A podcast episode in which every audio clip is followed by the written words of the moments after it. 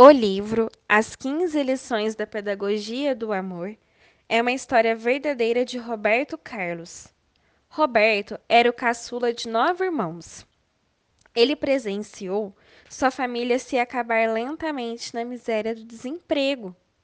Consequentemente, da falta de alimentos e demais coisas necessárias à sobrevivência humana.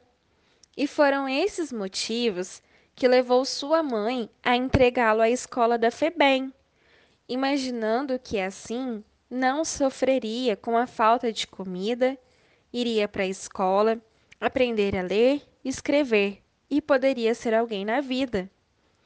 Roberto imaginava que seria tudo muito bom, que encontraria pessoas de bem que iria ajudá-lo.